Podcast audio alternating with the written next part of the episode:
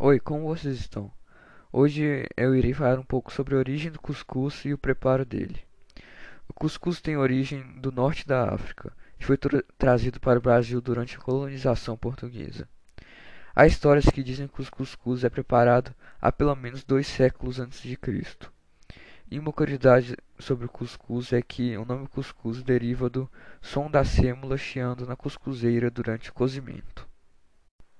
Para fazer o cuscuz é necessário duas fatias de presunto tipo Parma, 150 gramas de presunto cozido cortado em cubos pequenos, 4 colheres de sopa de azeite, é, metade de uma cebola descascada e cortada em cubos pequenos, 4 dentes de alho descascados e picados finamente, um filé de peito cozido e desfiado, uma abobrinha italiana cortada em cubos pequenos, metade de uma xícara de chá abóbora japonesa de casca verde descascada e cortada em cubos pequenos, duas pimentas cambuci picadas finamente, um pedacinho de pimenta dedo de moça picada, metade de uma xícara de chá de farinha d'água, um tomate italiano cortado em cubos pequenos, 400 ml de caldo de galinha, 3 colheres de sopa de vinagre de maçã, salsinha e cebolinha picadas finamente a gosto.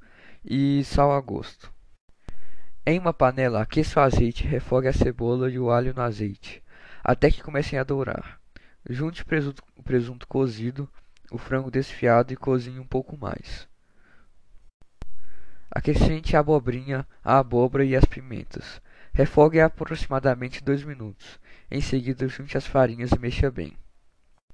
Acrescente o caldo já quente e o vinagre, mexendo bem para não empelotar. Quando der o ponto, você começa a ver o fundo da panela. Junte o tomate e as ervas e acerte o sal. Junte forminhas pequenas para empada ou muffin, juntadas com azeite com a massa ainda quente. Espere esfriar um pouquinho e desenforme ainda morno. E é isso que eu tinha que falar sobre o cuscuz obrigado por ter ouvido até aqui.